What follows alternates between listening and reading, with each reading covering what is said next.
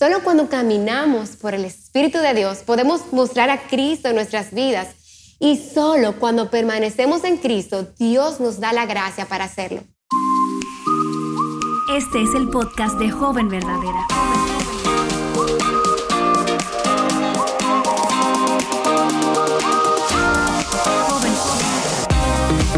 Hola, yo soy Betsy Gómez y te doy la bienvenida al podcast de Joven Verdadera.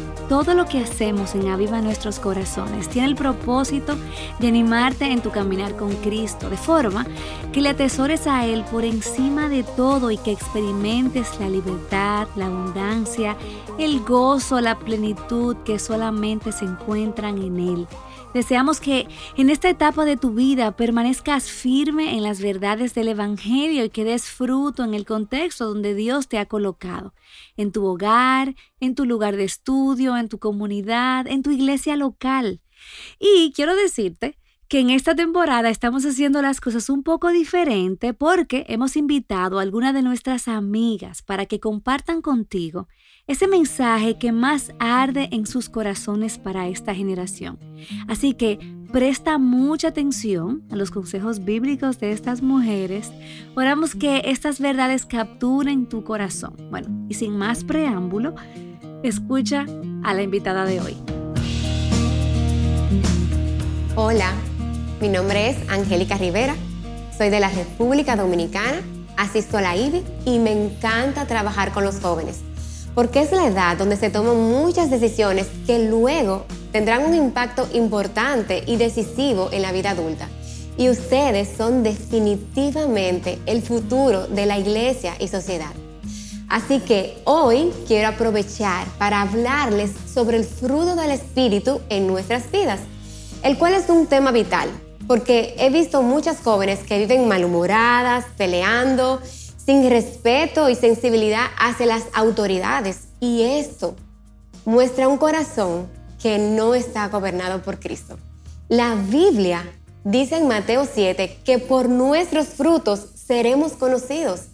Entonces, ¿qué fruto estamos mostrando? ¿Qué podemos hacer con exactitud a fin de que comience a crecer en nuestras vidas el fruto espiritual. Para entender mejor el fruto del Espíritu y cómo crece, nosotras necesitamos estudiar la palabra de Dios. La palabra fruto se usa a lo largo de la Biblia para referirse a la evidencia reveladora de lo que hay dentro de una persona. Si lo que hay dentro es bueno, el fruto de la vida de esa persona será bueno. Pero si lo que hay adentro está podrido, el fruto de la vida de esa persona será malo. Y esto es lo que enseñó Jesús cuando dijo, el que es bueno, de la bondad que atesora en el corazón, saca el bien. Pero el que es malo, de su maldad, saca el mal, en Mateo 12:35. Entonces, ¿Qué clase de fruto has visto en tus acciones en los últimos tiempos? Comencemos describiendo el fruto del Espíritu. El fruto del Espíritu se ha descrito como esos hábitos misericordiosos que el Espíritu Santo produce en los cristianos. Y en Gálatas 5, del 22 al 23, el apóstol Pablo hace una lista de esos hábitos misericordiosos. Y él nos dice que el fruto del Espíritu es amor, gozo, paz, paciencia, amabilidad, bondad y dominio propio. Las nuevas características del fruto del Espíritu aparecen juntas. Y yo estoy segura de que tú quieres el fruto del Espíritu de Dios marcando tu vida, que quieres ser hermosa de adentro hacia afuera. Entonces, ¿cómo podemos lograrlo? Bueno, en primer lugar, hay algo que no puedes hacer. No puedes pensar, quizás si yo hago un mejor esfuerzo. No, Jesús enseña que el esfuerzo personal no es la respuesta. El fruto del Espíritu solo puede producirse cuando nos rendimos a Dios y le permitimos a su Espíritu que obre en nosotras. Y no olvidemos ni por un segundo la batalla que se libra entre la carne y el Espíritu. En Gálatas 5:17 aprendemos que la naturaleza pecaminosa que tenemos desea lo que es contrario al Espíritu los dos se oponen entre sí, de modo que muchas veces no podemos hacer lo que tú y yo queremos. Tú y yo enfrentamos estas luchas. la lucha entre la carne y el espíritu. Y esto lo tendremos hasta el día en que muramos. Sin embargo, gracias a Dios, cuando caminamos o vivimos por el espíritu, no seguiremos los deseos de nuestra naturaleza pecaminosa. Entonces, ¿qué significa caminar por el espíritu? Caminar por el Espíritu significa vivir cada día a la manera de Dios, obedeciéndole. Es procurar agradar a Dios con todo lo que hacemos, con nuestros pensamientos, con las palabras que decimos, con las acciones que decidimos realizar. Es dejar que Dios nos guíe a cada paso del camino. Dejar que Dios obre en nosotras a fin de traerle gloria. Solo cuando caminamos por el Espíritu de Dios podemos mostrar a Cristo en nuestras vidas. Y solo cuando permanecemos en Cristo, Dios nos da la gracia para hacerlo. Amadas, ese es el secreto para caminar con Dios, permanecer en Cristo. Y Jesús lo dijo muy claramente en Juan 15:4, permanezcan en mí y yo permaneceré en ustedes. Así como ninguna rama puede dar fruto de sí misma, sino que tiene que permanecer en la vid, así tampoco ustedes pueden dar fruto si no permanecen en mí. Solo al permanecer en Él, tú y yo, como seguidoras de Jesús, podemos llevar fruto. Pero, ¿qué significa permanecer? Permanecer es tener un compañerismo continuo con el Señor y someterte a su voluntad mantenerte en un contacto constante con Jesús. Y aquí es donde entra nuestra parte. Hay un par de cosas que puedes hacer para ayudarte a permanecer en Cristo. Y son cuatro pasos prácticos. Número uno, involúcrate en la palabra de Dios. No podemos permanecer en Dios si no le damos a la palabra una posición de reinado en nuestro corazón. En Colosenses 3:16 se nos manda que la palabra de Cristo more en abundancia en nosotros, enseñándonos y exhortándonos unos a otros en toda sabiduría. Así que sé diligente en cuanto a pasar tiempo con la palabra de Dios. Hazte un hábito de meterte en la Biblia, de leerla, de estudiarla, meditar en ella con regularidad. Esfuérzate para hacer que tu tiempo con la palabra sea completo. Número dos, aparta tiempo para la oración. La oración es indispensable para caminar con Dios. Debemos persistir de forma regular, diaria y secreta en oración. Y aquí te dejo una pregunta. ¿Los demás te describirían como una joven de oración? Haz lo que tengas que hacer para lograr que la oración sea una conexión vital entre tú y Dios. A través de la oración aprendes más acerca de Dios y de su corazón. Y si quieres profundizar más este tema, te recomendaría que leas el libro llamado El llamado de una joven a la oración de Elizabeth George. Número 3. Haz lo que te pide tu Dios, obedécele. Tu anhelo al despertar cada mañana debería ser el de tomar decisiones que honren a Dios. Y Jesús dijo que si obedecemos sus mandamientos, permaneceremos en su amor. Entonces, al guardar los mandamientos de su Padre, Jesús se mantuvo cerca de él y nos dio un modelo para que obedezcamos los mandamientos de Dios. Número cuatro, debes darle tu corazón a Jesús. Antes de que tú puedas experimentar cualquier crecimiento espiritual, cualquier fruto, la semilla de la fe en Jesús debe echar raíces en tu corazón y en tu vida. Por lo tanto, yo te motivo a que te hagas una pregunta sencilla. ¿Estoy viva espiritualmente? Y solamente hay tres respuestas. Puedes decir que no, que no estás segura o que sí. Si tu respuesta es que no, entonces si tú no has aceptado a Jesús como tu Señor y Salvador, puedes comenzar a caminar con Dios y crecer con Dios ahora mismo al orar de todo corazón con palabras como la siguiente. Jesús, yo sé que soy pecadora. Yo quiero arrepentirme de mis pecados. Yo quiero cambiar. Yo quiero seguirte a ti. Yo creo que tú moriste por mis pecados y que volviste a levantarte con victoria sobre el poder del pecado y la muerte. Y yo quiero aceptarte como mi Señor y Salvador. Ven a mi vida, Señor Jesús, y ayúdame a obedecerte desde este día en adelante. Si la respuesta que dice que no estás segura, si no estás segura de tu salvación, tal vez quieras hacer una oración para tú comprometerte. Podrías orar algo así. Jesús, yo sé que en el pasado te invité a mi vida. En ese momento yo pensaba que era tu hija, pero mi vida no ha mostrado el fruto de mi creencia. Como una vez más yo he escuchado tu llamado a mi vida, yo quiero comprometerme de verdad contigo como el Señor y amo de mi vida. O quizás pudieras pedirle en oración que te dé seguridad de tu salvación y que te permita saber que eres su hija y estar segura de que tú tienes vida eterna debido a la muerte de Jesús en la cruz por nuestros pecados. No te preocupes por las palabras, solo comunícale lo que hay dentro de tu corazón. Y una tercera respuesta, si tú crees que eres cristiana, toma unos momentos para darle las gracias a Dios por lo que Él ha hecho en tu vida. Realiza ahora un nuevo compromiso de caminar con Jesús en obediencia, de caminar por el camino de un nuevo crecimiento. Y no busques otra cosa que no sea seguirle a Él. Ahora, luego de saber en dónde te encuentras en tu relación con Dios, hablemos de cómo lograr las actitudes adecuadas, es decir, cómo poder caminar en el fruto del Espíritu. Entonces, la Biblia nos dice en Gálatas 5:19 que las obras de la carne son evidentes, las cuales son inmoralidad, impureza, sensualidad, idolatría, hechicería, enojos, rivalidades, etc. Pero en Gálatas 23, 5, 23 nos dice que el fruto del Espíritu es amor, gozo, paciencia, bondad, fidelidad, y contra tales cosas no hay ley, pues los que son de Cristo Jesús han crucificado la carne con sus pasiones y deseos. Entonces veamos la primera característica del fruto del Espíritu, el amor.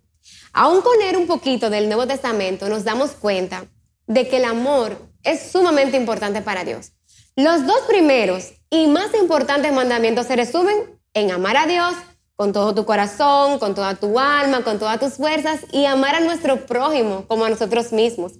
La Biblia te ofrece principios que te ayudan a entender mejor el amor cristiano y veamos cinco de esos principios.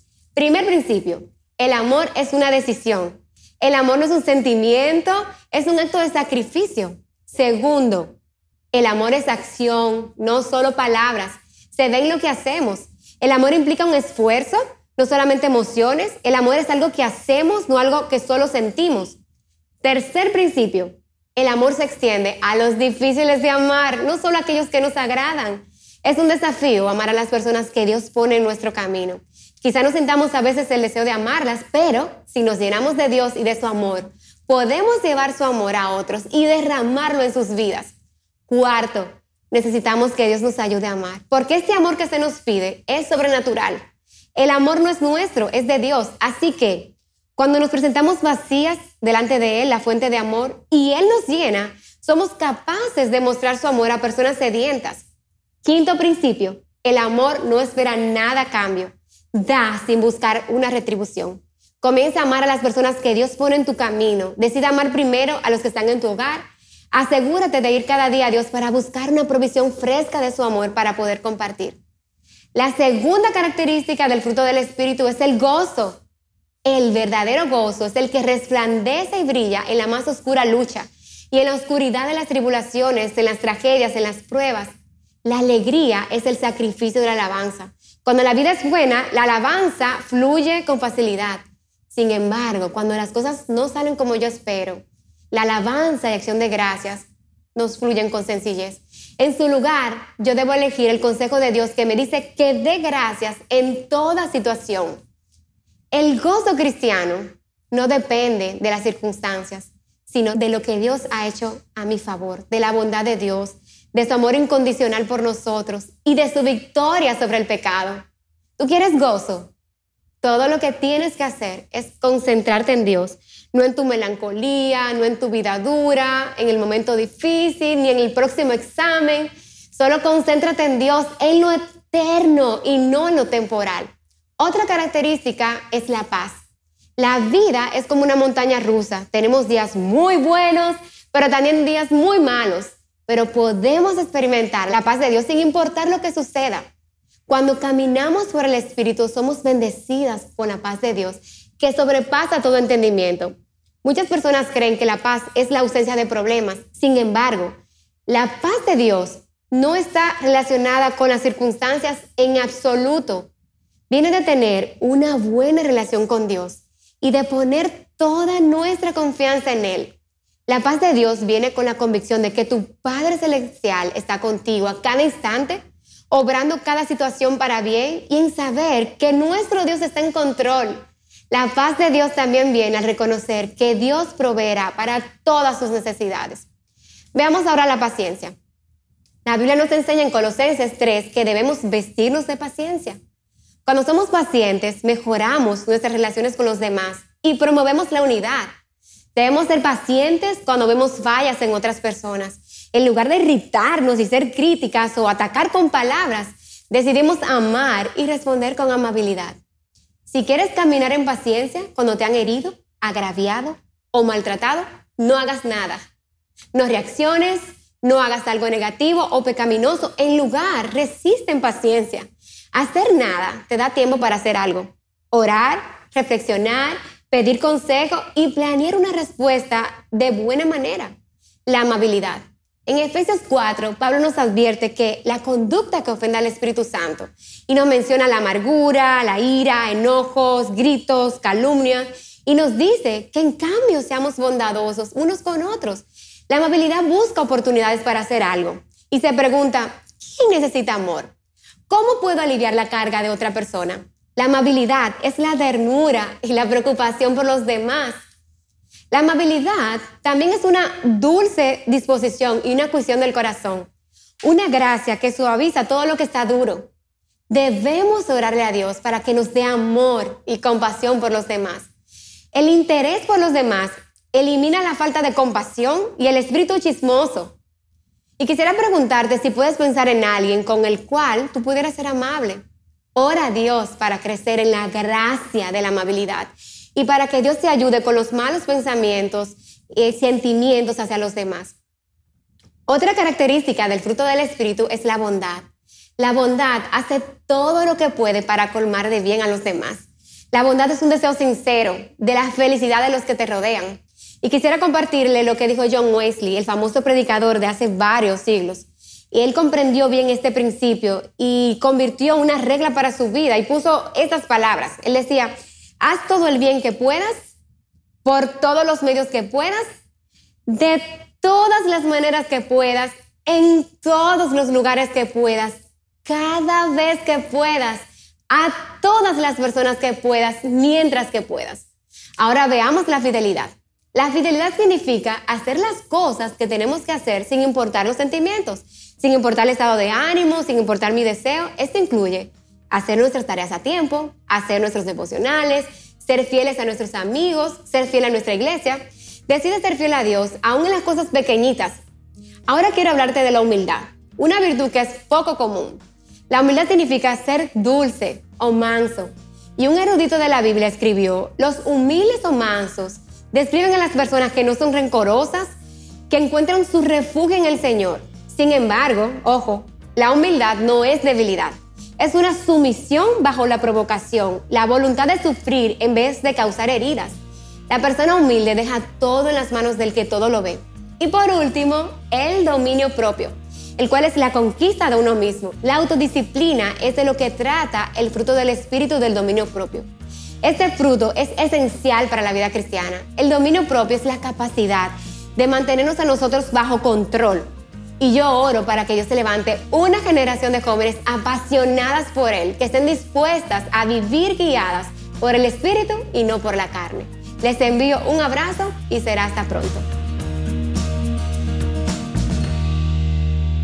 Me encanta cuando las mujeres somos maestras del bien cuando nos enseñamos las unas a las otras lo bueno, cuando nos apuntamos a Cristo y a las verdades del Evangelio. Y como siempre te digo, no pases a la siguiente actividad inmediatamente pausa para responder a lo que has escuchado.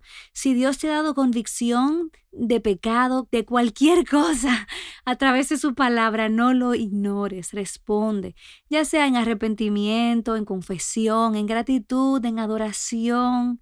Algo que puede ser muy beneficioso es que saques esta conversación de este podcast y la lleves más allá saca este tema de la virtualidad y lo lleves a un contexto donde dos personas de carne y hueso están conversando acerca de esto. ¿Qué tal si conversas acerca de esto con una amiga madura en la fe o con una mujer mayor de tu congregación o con tu mamá o con esa jovencita que quiere ser discipulada, quiere aprender más de Dios? Nosotras fuimos creadas para vivir en comunidad con personas de carne y hueso en la familia de Dios, así que aprovecha aprovecha los medios de gracia que Dios te ha dado. Y vive tu vida cristiana al máximo, atesora a Cristo, ámale con todo tu corazón. Dios te bendiga. Joven Verdadera es un ministerio de alcance de Aviva Nuestros Corazones. Para más recursos como este, visítanos en avivanuestroscorazones.com.